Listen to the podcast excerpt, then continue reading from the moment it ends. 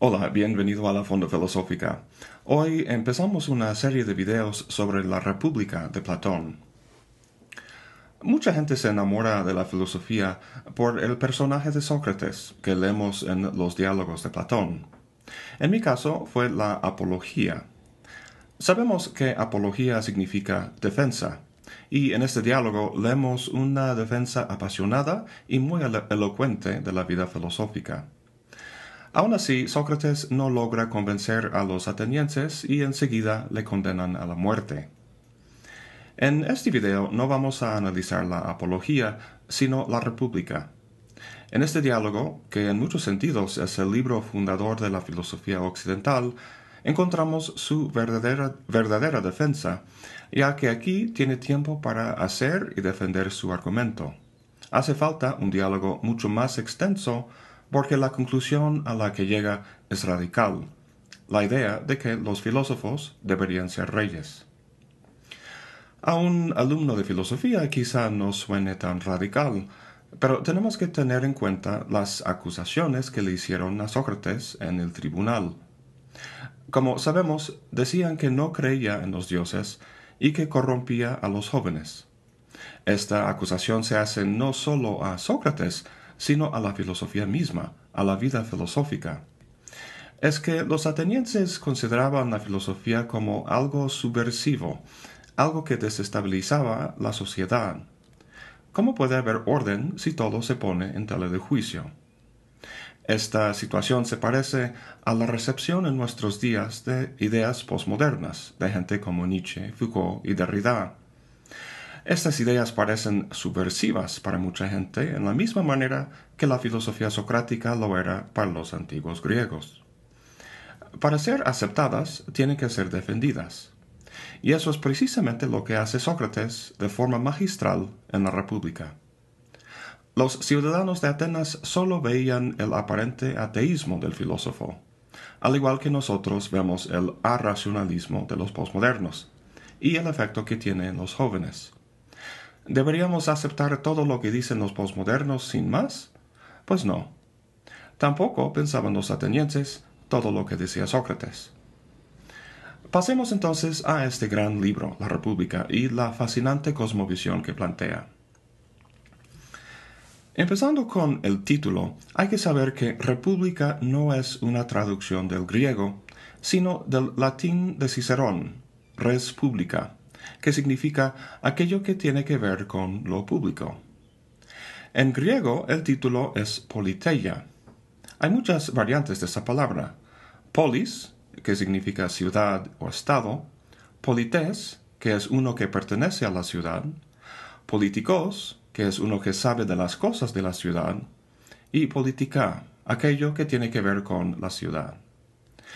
En el campo de la política, la preocupación central de los antiguos griegos era la mejor o más apropiada organización de la ciudad.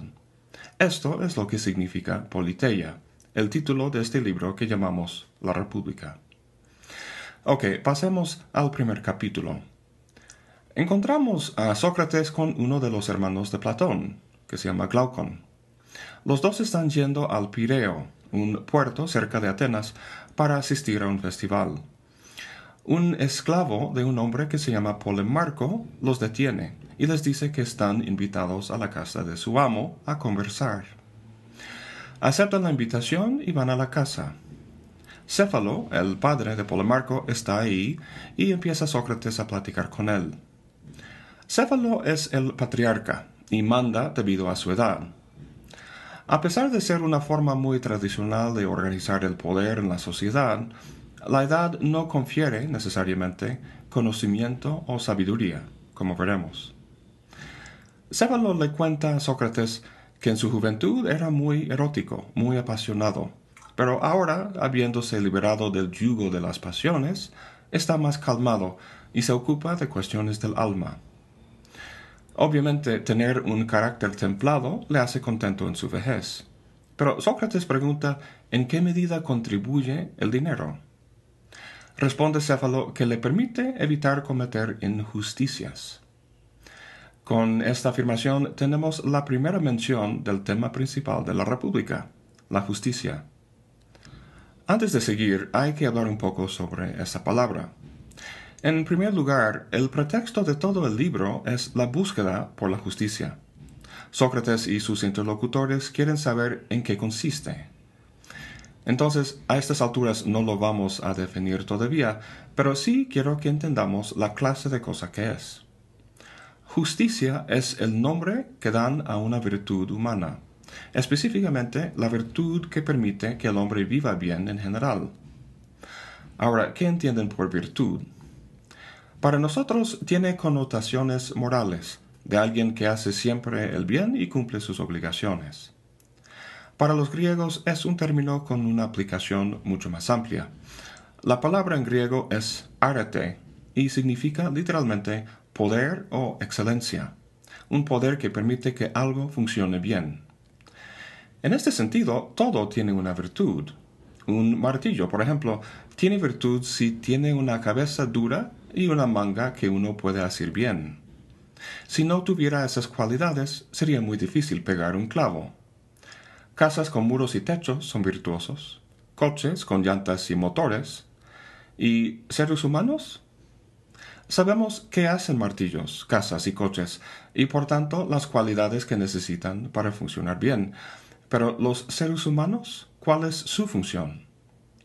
La función de una planta es crecer y reproducirse. Es fácil distinguir entre una planta buena y una mala. Pero los seres humanos, ¿cómo distinguir entre uno que vive bien y uno que no? A lo que voy con todo esto es que el interrogante de Sócrates y compañía es precisamente esto. ¿Qué constituye una buena vida humana?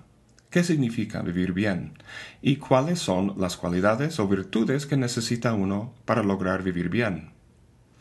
Más adelante en la República van a llegar a una conclusión, pero de momento solo tienen el nombre de esta virtud, la justicia. Volviendo a la discusión con Céfalo, vimos que el valor del dinero para él consiste en evitar cometer injusticia por lo cual quiere decir que con el dinero puede pagar sus deudas y ofrecer sacrificios en los templos. En pocas palabras, la justicia, es decir, vivir bien, consiste para él en obedecer las leyes y pagar las deudas, no quedar mal con nadie. Como de costumbre, Sócrates no está de acuerdo con esta definición. ¿Debemos siempre pagar lo que se debe? Da el famoso ejemplo de un arma que un amigo te ha prestado. Luego el amigo se vuelve loco y pide que devuelvas su arma. Si lo devuelves, puede que se lastime con el arma o que te lastime a ti. Pareciera que en este caso no sería bueno pagar lo que se debe. Con un solo contraejemplo, Sócrates invalida la definición de céfalo. Ser justo no significa simplemente cumplir las obligaciones. ¿Te acuerdas de los nazis en Nuremberg que defendían sus acciones diciendo que solo seguían las órdenes? Sócrates echa para abajo este tipo de argumento al romper la identificación de lo justo con lo legal. Si la ley no puede servir como estándar para la vida humana, entonces ¿qué? En este momento Céfalo dice que tiene que irse, entonces su hijo toma su lugar en la conversación. Polemarco ofrece una nueva definición. Para recordar, esta es la de Céfalo. La de Polemarco es hacer bien a los amigos y mal a los enemigos. Su definición tiene la virtud de evitar la crítica que Sócrates hizo a Céfalo, ya que no debe devolverse algo si hace mal a un amigo. Pero no por eso está a salvo. La respuesta de Sócrates consta de tres partes. Primero habla de cómo hacer bien a un amigo. Luego habla del significado de amigo y al final critica la noción de que un hombre justo podría hacer mal a otros. Entonces, hacer bien a los amigos. ¿En qué consiste hacerles bien? Para Polemarco significa simplemente darles lo que quieren y negar a los enemigos lo que ellos quieren. Sócrates va a cuestionar esto. Cuando nuestros hijos quieren comer helado en vez de brócoli, no les damos lo que quieren, sino lo que es bueno para su salud. De igual manera, ser un buen amigo no consiste en la disposición de dar cosas buenas a nuestros amigos, sino en saber qué cosas son buenas para ellos. La justicia, por tanto, debe ser algún tipo de conocimiento. A lo largo de los diálogos de Platón, cuando Sócrates habla del conocimiento, casi siempre lo hace en términos de las artes. Entiende por artes oficios, como el del zapatero, el carpintero o el médico. Cada uno de ellos tiene un conocimiento específico que emplea para realizar sus respectivos productos. En el caso del médico, el objeto de su arte son los cuerpos. Da a los cuerpos lo que necesitan para ser saludables. Al hacer eso, está practicando el arte de la medicina. Pero nuestra pregunta aquí concierne al hombre que practica el arte de la justicia. ¿Cuál es su objeto y qué es el bien que hace? Los médicos dan medicamentos, los cocineros condimentos. ¿Y el hombre justo? ¿Qué? ¿Qué hace? Hasta ahora la idea es que hace bien a los amigos y mal a los enemigos. Lo que sigue en el texto es un largo cuestionamiento que problematiza la definición de Polemarco. Si uno tiene hambre, ¿quién le puede hacer bien? Un cocinero. En cuestiones de dinero, pues un banquero. En cuestiones de guerra, un soldado. Cuando esté enfermo, un médico. Y así sucesivamente. Hemos dicho que ser justo implica tener cierto tipo de conocimiento. ¿Pero qué tipo? pareciera que el mundo está dividido entre todos los oficios particulares sin que reste espacio para la justicia. Esto es muy parecido a la situación de la, filosofía hoy en día. Antiguamente la filosofía era la reina de las ciencias. Si concebimos el mundo del conocimiento como un gran salón, la filosofía lo dominaba todo. Hace cientos de años, cualquiera que estudiaba el mundo en cualquier de sus aspectos se llamaba filósofo natural. Los doctores producidos por las primeras universidades recibían el grado de Philosophiae Doctoratum, que abreviado es PhD.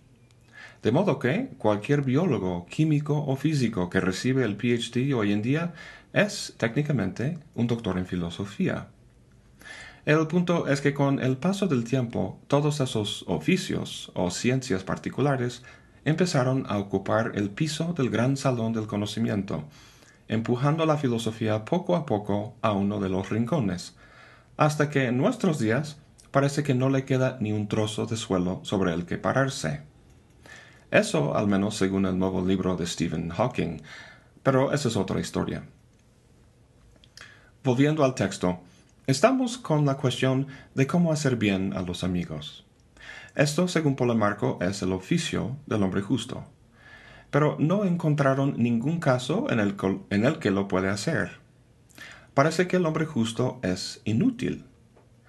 Además, descubren que las artes son neutrales con respecto a su ejecución. Es decir, el conocimiento específico del médico puede producir salud o enfermedad, puede tanto curar como matar. Si un médico tiene un paciente, y un enemigo del paciente ofrece mucho dinero al médico para matarlo, ¿qué hace el médico? Su conocimiento de medicina es neutral. En ninguno de sus libros de medicina encontrará la respuesta a este dilema. Llegan a la conclusión de que el arte de la justicia no puede ser un oficio en este sentido, una habilidad técnica entre muchas. Tiene que ser algo más amplio, Empezamos este video hablando de la apología de Sócrates. Ahí cuenta que andaba por todas partes buscando a un hombre sabio. Habló con muchos artesanos, quienes ejercían un conocimiento claro y específico, pero no encontró a ningún sabio entre ellos. Encontró que los poetas y políticos, por otro lado, hablaban de cosas de gran trascendencia, pero lo hacían sin conocimiento, simplemente opinaban. Lo que buscaba, tanto allá como aquí en la República, era alguien que combinara la, preocupación de los poetas y políticos con el conocimiento riguroso tal como lo poseen los artesanos. El problema con esta caracterización de la justicia como arte o oficio es que cada arte trata de un bien parcial que presupone un conocimiento del bien en su totalidad. La justicia tiene que tratar de este último, por lo que tendría que ser un arte, digamos, arquitectónico. Tomemos el ejemplo de la construcción de una casa. Hacen falta muchos oficios para llevarlo a cabo. Carpinteros, electricistas, plomeros, gente para mezclar el, cemento y pegar los ladrillos, etc. Cada uno de estos especialistas se ocupan de un fin determinado y parcial, pero todos carecen del conocimiento del fin global. Eso lo tiene el arquitecto. Sin él o ella, el trabajo de los demás no llegaría a ninguna parte, al menos no llegarían, no llegarían a la construcción de una casa íntegra. La idea es que la justicia sea semejante arte arquitectónico, uno que mande sobre los demás para producir un bien global. El hombre justo es quien tiene conocimiento de ese bien. ¿Quién es esa persona? Pues el filósofo. Así Sócrates hace que la filosofía sea necesaria para la justicia y por tanto para la vida política. La conclusión es que sólo en una comunidad donde los artesanos sean gobernados por los filósofos, puede uno hacer bien a los amigos. Faltan unos detalles más de su plática con Polemarco, pero mejor lo dejamos para el siguiente video, que se ocupará en mayor parte de su conversación con Trasímaco, un poderoso sofista que se burla de Sócrates y sus juegos dialécticos. Bueno, eso es todo para hoy. Muchas gracias por acompañarme. Hasta la próxima y buen provecho.